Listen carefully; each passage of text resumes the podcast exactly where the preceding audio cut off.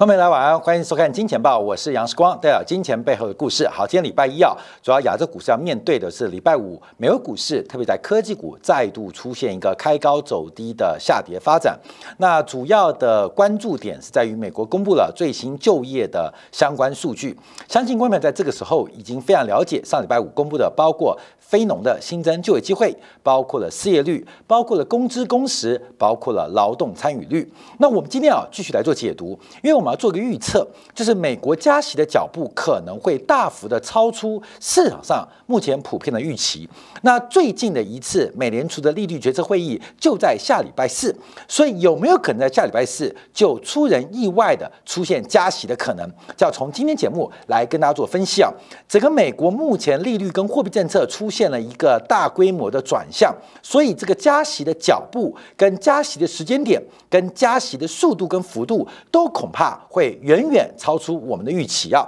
好，礼拜五公布的非农新增数据啊，是增加了二十一万人口。二十一万人啊，这个大幅比市场预期来的低啊，五十五万人来的低，创下二零二零年，也就是近一年以来最小的增幅，最小的增幅。虽然美国劳工部在公布最新十一月份的数据的时候，把九月份跟十月份都进行了上调，可是为什么美国来到十一月份，非农的新增就业机会仅仅走预期的一半不到？当然啊，很多人解读主要原因啊，这个非农啊，扣掉农业部门的新增。就业岗位，这是站在劳动市场的需求方所做的统计，就是呃，聘用员工、聘用劳动者、聘用劳工，增加了二十一万个就业机会。这边就出现一个非常大的一个变化，不是非农的新增就业人数不足，而是。找工作的人实在是太少，这带出我们今天的话题，就是菲利普陷阱。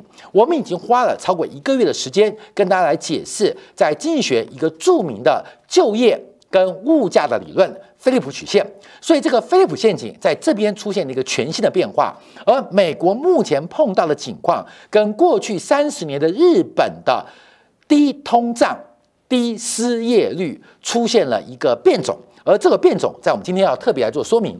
好，同时公布的数据啊，就是失业率。虽然企业部门啊找不到员工，使得非农的新增就业机会仅仅只有增加二十一万人，可是我们从失业率的观察啊，这就是供给部门哦，劳动市场。劳动市场有供给有需求，谁是劳动市场的需求者？就是老板们嘛。谁是劳动市场的供给者？就是我们这些打工找工作的人嘛。所以，我们看到刚刚提到的是需求部门，我们从供给部门看到了失业率变化，来到了百分之四点二，而且比十月份大幅的降低啊。十月份是四点六，到十一月份剩四点二。而我们要注意到，这个失业率的基期是一亿八千万人，一亿。八千万人啊！美国目前呢，以劳动参与率做观察，整个就业市场是有一亿八千万人啊。我们可以粗略这样估计，甚至稍微多一点点，一亿九千万人。所以每一个百分点就代表了大概是一百八十万人啊，代表一百八十万人。所以下降了零点四个百分点，也就是也就是我们可以看到，从十月份到十一月份，有将近八十万人本来没有工作，找到工作。本来从十月份到十月份，从失业率的口径，有八十万人从没有找到工作，在十月份到十月份这个过程找到了工作。所以你从失业率的角度跟非农新增数据就出现了非常大的误差。从雇主的角度，他们只找到了二十一万的劳工，可是从失业率的角度，配合劳动参与率，有八十万人在十月份找到了工作。好，除了这个数据之外，我们看到四点二 percent。失业率百分之四点二，从这个美联储有统计以来，基本上已经要接近历史最低的水平。我们从过去历史做观察啊，美国失业率能够多低？美国失业率能够多低？多低？我们看第一个啊，一九六九年有一次很低，一九六九年底的时候，美国失业率最低来到了百分之三点五。从一九七零年开始，美国进行了将近十年的。停滞性甚至叫恶性的通货膨胀。好，另外一次，另外一次是两千年四月的低点，百分之三点八。那百分之三点八之后，就是网络泡沫的破灭。那还有一次是今年年初啊啊，去年年初在新冠疫情爆发之前，这个失业率是百分之三点五。好，我们先看到最低点啊，最低点就 minima，就是美国从整个二战以来失业率最低最低。大概就是百分之三点五到百分之三点八。那昨天公布的数据啊，礼拜五公布数据是百分之四点二，百分之四点二跟百分之三点八只有零点四 percent 的差距。这个零点四 percent 配合一亿八千万的劳动市场基础，也就是美国的失业率离历史最低大概只差八十万人。啊，这个跟大家做报告，所以从失业率的角度，我们可以这样来做解读跟观察。那这个数据会引发非常震撼的变化有哪些？为什么标题那么耸动？下礼拜，也就是今年年底最后一次的美联储利率决策会议，美国就有升息的可能。好，各位，我们先看我们这个之前啊为大家做的一个这个简单的一个示意图，就是按照菲利普曲线啊，菲利普曲线，各位，菲利普曲线我们讲过很多次啊，就是纽西兰的统计学家。还有经济学家威廉·菲利普啊，在一九五八年，根据整个英国在十九世纪中到二十世纪中将近一百年的工资还有物价关系所做的统计回归，得到了一个验证，形成一个重大的模型。而这个模型就是通货膨胀跟失业率，它是高度负相关。通胀越高，失业率越低；失业率越高，通胀越低，是负相关的。所以，我们两条线哦，一条是失业率。一条是通货膨胀率，就是物价的一个上涨率啊，这两个是高度负相关。好，那我们这边这张图啊，就是我们这个金钱办的小编原创的，就基本上把美联储的官员来进行一个分析跟掌握，包括对于鸽派的立场啊，鸽派的这些理事们在这条曲线呢。这个画面的左上角就是他们对于通货膨胀率是有比较高的容忍，可是对于有失业的状况是不能容忍的，所以他们愿意接受更高的物价膨胀，可是他们不能容忍这个社会跟经济当中出现失业。好，鹰派的在这边啊，鹰派这边，鹰派的在这边啊，他们基本上他们能容忍比较高的。失业率，但不能容忍比较高的物价上涨啊！这个大家各有各立场啊。比方说，这个物价上涨，说物价上涨，你找了工作也没用啊，因为你的工资赶不上物价，所以物价越走越高，会使得很多社会老百姓生活困难。所以就有两派立场啊，没有谁对谁错。各派的人对于物价。比较能容忍，对于失业率啊，非常的吹毛求疵，失业率要更低、更低、更低。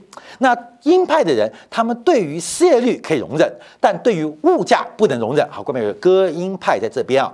那我们看到，从上一次啊，上周鲍威尔针对在国会参议院的一个答辩当中，整个彻底放弃对于物价观察，也就是我们可以大胆解读，在下个礼拜开始。未来的一年，整个美联储的鸽派应该是全面翻车，全面翻车，已经没有失业率的问题，因为失业率已经来到了历史的 minimum，就是不可能再降。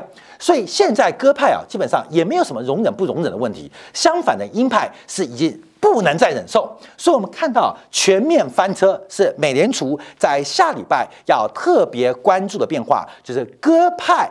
鸽派全面已经翻车，以鲍威尔的讲话作为一个指标跟代表，而鹰派的全面抬头，他们对于整个物价不能接受，已经非常非常难以忍耐。所以在下礼拜开始，整个美联储的整个政策转向，可能投资人要特别做观察跟追踪。那为什么这样说？我们再往下观察啊，我们把这个联邦的政策利率，还有消费者物价指数，还有失业率。做成了一个长期的一个观察，从整个一九五零年代做出了三条线的变化。好，各位看到第一个黑色线代表美联储的。官方的政策利率就是所谓的平方率，那另外的绿色线代表失业率，红啊对，绿色代表呃 CPI 消费者物价的年增率，红色的代表失业率。好，观众从这张图可以看到，其实很清楚啊，长期是负相关的表现，包括我们看到这个高通通胀就是低失业，高失业就是低通胀啊，各位这个很明显哦，随便抓一条高通胀。就是低失业啊，看到没有？高失业就是低通胀啊，很明显啊。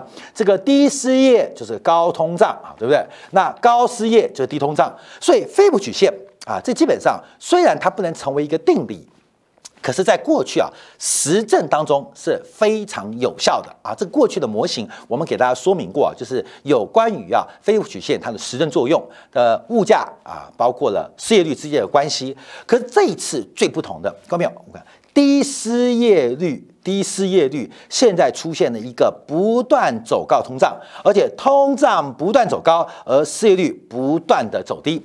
好，当然也是个背离结果，也是个背离结果。可是到底谁对谁错？尤其是通胀有没有可能是暂时性的？通胀有没有可能已经见顶了？那代表失业率可能会反弹哦，有点风险。那到底有没有风险？还是会出现非常严重错误？有多严重？关面我们就要看一九七年代，因为一九七年代就我们提到，在一九六九年的时候，当时失业率来到最低的百分之三点五，当时认为物价的顶点基本上。接近了尾声，可是没有想到，整个七零年代到八零年代这段时间啊，这段时间，关门框起来，这段时间不仅出现了物价不断走高，而且失业率也同步的走高，双双走高。虽然他们的负相关性仍然存在，可出现一个极度恶化的结果，就是物价不断的攀高，而失业率也同步走高。但在物价暴冲的呃，片刻当中，失业率出现微幅下滑。可在整段啊这段时间，就七年代两次石油危机，还有美国脱离黄金本位的背景当中，美国出现了物价失控，而且。整个就业环境让左派的工会全面的觉醒啊！这基本上这七年代，所以整个七年代美国经济是一塌糊涂啊，乱七八糟。这物价失控，虽然赚的钱很多，可是永远跟不上物价。那股市也是相对的比较疲弱，而债市更是难以为继。一直到八零年代，Worker 的一个紧急加息动作，把这个联邦基准利率啊拉到了将近二十 percent，才出现了雷根。跟柴契尔带领了西方的供给侧改革，好，这个啊变化现在会不会再度发生？还是只是刚刚开始？我们等不到西方事件雷根，也等不到西方的柴契尔。虽然雷根跟柴契尔是对是不对，是另外一个价值观的判断，可是他们出现的背景就是长期的货币政策的一个腐烂。啊，包括美元信用的降低，引发了一个全球很重大的泡沫破灭、再泡沫、再泡沫、再破灭的一个循环。而现在是不是就出现这个情况跟发展？所以我们就要回来讲一个公式，关明，哎，来来来来来来来，要讲这个公式，关明，因为菲利普曲线有一个非常非常特别的公式，要大家跟他了解，就是基本上。啊，对不起，来来来，我们看这个失业失业率，失业率，我要跟大家画一个公式，让大家了解到这背后其实每一条数字有意思啊。通货膨胀会等于通胀预期，通膨涨等于通胀预期减去一个参数，然后会有个失业率减去自然失业率，看到没有？是这个公式，所以这是一条。直立于曲线啊，不是菲利普曲线所隐含的一个数学公式。任何的一条形态的线，不管是负学正学率，它背后都是一个方程式，是方程式变成一条线条啊。关键这很重要呀。所以为什么你假假你有小朋友啊，你有儿子有女儿有孙子的，啊为什么要把数学学好？因为它会显示出很多的结果。在这个过程当中，第一个是通货膨胀。跟通胀预期的关系，在失业率等于自然失业率的时候，这个数值会是零，所以通胀就会等于通胀预期。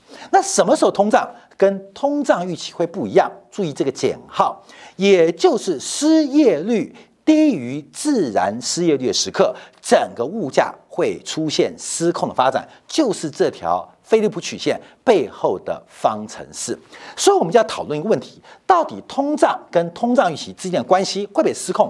关心的就是失业率跟自然失业率的关系啊，这变成一个最重要的一个发展。所以，我们回来看一下啊，观众朋友，就是我们之前做的几张图啊，来跟大家提到，这是货币学派啊，因为货币学派是目前各国央行在货币政策，任何的政策都需要有理论，都需要方程式。都需要模型来做支撑，所以 Friedman 基本上是各国央行的祖师爷。为什么？因为央行跟财政部说谁比较重要啊？央行就说货币学派比较重要，那财政部就觉得凯因斯比较重要啊，只是供给学派。所以到底谁比较重要？大家就开始华山论剑啊。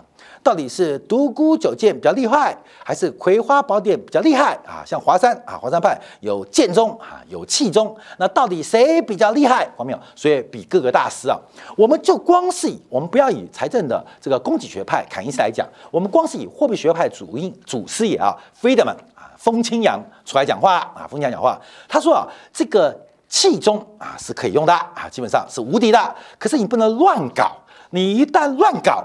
你会走火入门啊，走火入门变成神经病啊，或者自废武功。所以 Friedman 在当时的货币政策学派当中，在他的整本著作啊，开玩笑，最后一页啊，做什么？就是我们每次吃食品罐头有哪些东西不适合吃？比如糖尿病多的人啊，假如说这个饮料不能喝太多，对糖尿病患者不好啊，各位懂我意思吧？他有在整本的货币政策当中有提出一个关键的要点，就是什么时候？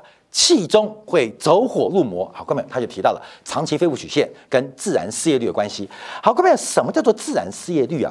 什么叫自然失业率啊？什么叫自然失业率啊？大家了解自然失业，因为自然失业率是不存在周期性失业的问题，也不太存在其他的失业问题，只会有摩擦性失业跟结构性失业，也就是自然失业率。第一个，它没有周期问题。它也没有需求不足问题，自然失业率就是摩擦性失业跟结构性失业。什么叫做结构性失业？就是明显你的技能、你的能力满足不了社会的需求。譬如说，现在做什么事情，你不会打电脑，你不会 Word，你不会 Excel 啊，基本上你找工作很难。那你找不到工作怎么办呢？没办法，你必须学会。在你学会之前，结构性失业会一直存在。另外一种叫做摩擦性失业，就是我不要这份工作，我想换那份工作，那中间会有个等待期或置换期，叫摩擦性失业。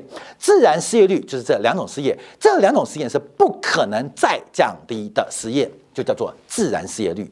所以，我们刚提到的模型啊，通胀跟通胀预期，还有失业率跟自然失业率的关系，当当当失业率低于自然失业率的时候，所有的刺激只会产生。物价的走高跟物价的膨胀，所以我们就要观察啊。当这个时候，各位，我们现在讲什么？我们讲东西要跟大家解读，希望大家能听懂。美联储官员都知道，为什么歌鹰派的分别，他们都知道，他们都知道，只是先等待失业率能不能放缓啊，失业率能不能好转，那用通货膨胀作为代价啊，对不对？这是鸽派。那过去一段时间是这一派的声音比较大啊。这个气中啊啊，气中声音比较大，那剑中就乖乖的嘛，因为岳不群乱搞，所以变成气中最大啊，所以这个风清扬在令狐冲的带领之下，成为整个江湖上的第一把交椅宗师啊，就 Freedom 啊，冯清扬带领的这个鲍威尔啊、叶伦，这都是气宗啊，这个令狐冲或冲令狐、胡令冲、胡乱冲啊，基本上这概念哦。但问题是现在气宗似乎走火入魔啊，各位人家懂吗？所以。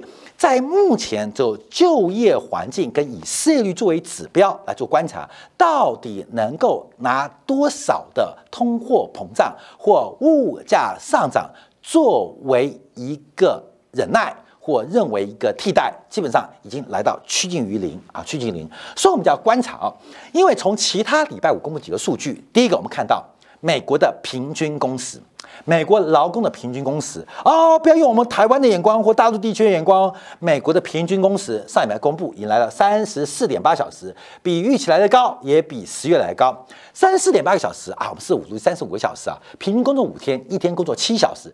哎呀，平均哦，各位有平均哦，美国人已经快累死了。每天要我上班七小时，对于美国人来讲是已经不堪负荷的沉重。我为什么这样讲？我们从二零一六年来啊，各位，这条橘色线就是平均工时，就是目前美国的平均工时已经来到了极致，美国人已经快要累死了啊！你不要用台湾角角度哦，不能从东亚角度思考，因为价值观不同。美国人做七个小时就觉得快要累死了，因为这是平均值。平均值代表更多人可能工作十个小时、十一个小时、十二个小时。那像马斯克啊，最近才开始熬夜嘛，之前每天工作三个小时啊，三个小时。所以平均值啊，那平均每周工时它是平均工资的领先指标，因为所有你的员工已经熬夜加点加班，也就是代表你要准备加人的时刻，所以平均工时会是平均工资，也就平均时薪的领先指标。那它不仅领先，因为平均工资已经不断不断的走高跟上扬了。好，我们看到目前从平均工资来外看的话，我们看到平均的时薪啊，这个平均时薪是连续八个月走高。那从工时的角度，劳动市场的结构做观察，这个工资一定会再涨。那从物价的角度，目前工资的涨速仍然远远落后于物价的年增率。好，这礼拜要公布的十一月份的消费者物价年增率还会更高。所以一个是推力，一个是拉力。工时，美国过劳死的工时是种推力，而赚的钱出消费，而发现你赚的钱涨的薪水。赶不上物价上涨是个拉力，所以美国的工资还会再走高，这形成了一个成本的推升，形成了一个结构性的通胀，已经正在快速的发酵。好，那代表物价失控了，物价失控了。我们最后一张图要去观察，那到底失业率或就业市场有没有可能和缓？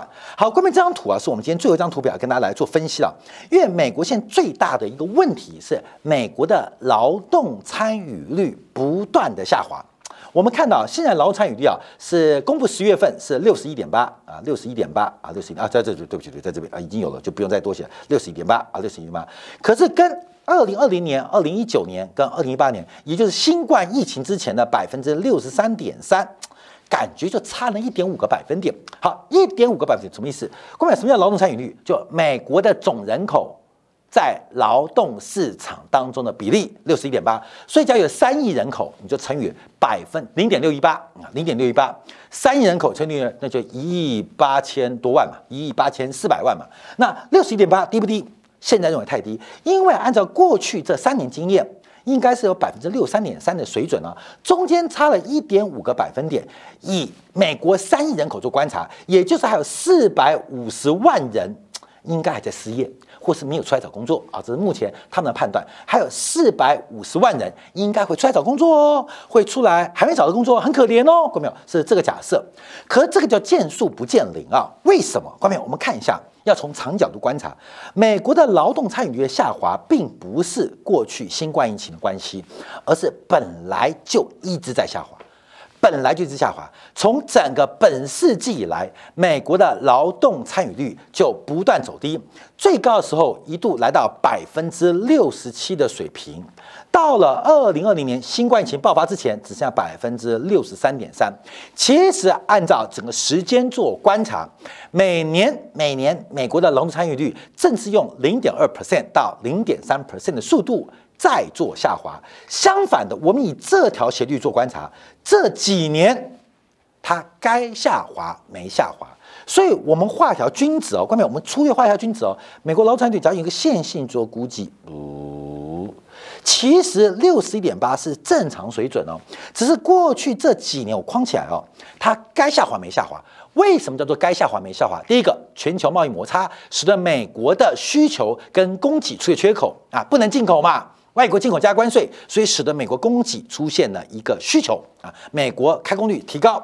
那另外一个是美国的降息，让资产价格跟需求关系产生财富效应，所以这一段本来就该下滑。所以，我们只要从线性做观察，美国的劳动参与率六十一点八 percent 是一个再正常不过的水准。可是，大家现在只看这一块哦，啊，那边都不管哦，是吧？就说不对呀，应该要到六十三点三 percent 呢。也就是我刚提到，有四百五十万人应该出来找工作啊。可是，我们从长期观察，包括了战后婴儿潮的退休，包括其他等等的原因啊，看到没有？其实，美国的劳动参与率。本来就会这个数字，假如是本来这个数字会发生的事情，看到没有？就我们提到了，代表前面的失业率已经降到不能再降了。什么叫做降到不能再降？也就是失业率再降，它会低于自然失业率。假如失业率低于自然失业率，所有的财政赤字、货币的多印都会引发物价。无限大，各位，无限大的膨胀，而这个事情已经不是发生了，已经开始被所有的落后指标做出了确认。现在美联储要做什么？外面做什么？啊，关美就回答，故事就重来一遍，回到一九七一、七二、七三，慢慢升。让整个物价就一路的爆掉啊，爆掉。那这个爆掉当然美国有利啊，因为美国是个全球最大债务国，可以靠到货币的膨胀、购买力的下滑啊，把债务给洗清。那另外一个，假如快转版啊，上次 Volcker 的教训，还有当年啊这个克里斯反动的教训的话，就开始紧急加息。那到底是紧急加息，还是坐忍通胀爆掉？整个从下个礼拜的美联储利率决策会议到明年度的美元的紧缩效应，关朋友。都是一个非常巨大的转变。我们今天特别来分享给所有的观众朋友来进行一个了解。好，感谢大家继续收看。上我们在金铁金铁杆部分啊，要针对啊这个周末礼拜五亚洲股市收完盘之后，中国第一大的地产股美元债券违约啊，观众朋友，第一个是阴谋论，你知道吗？恒大要违约，为什么要拖在亚洲股市收完盘呢？而且他宣布违约时间是美国开盘之前。这个世光常常观察，财经市场提到，美国常常把利空丢在美国股市收完盘之后，丢给亚洲股市礼拜一反应。现在中国把利空在自己收完盘之后，在美国股市开盘前公布。所以昨天晚上。啊，礼拜五晚上，美国股市有两个利空啊。第一个就是失业率跟这 l o m p a y r o l 啊，它之间的变化。第二个是中国的地产泡沫正式宣布违约，那会发生什么鬼故事？进下广告，我还在今天部分为大家做进一步的解读跟分析。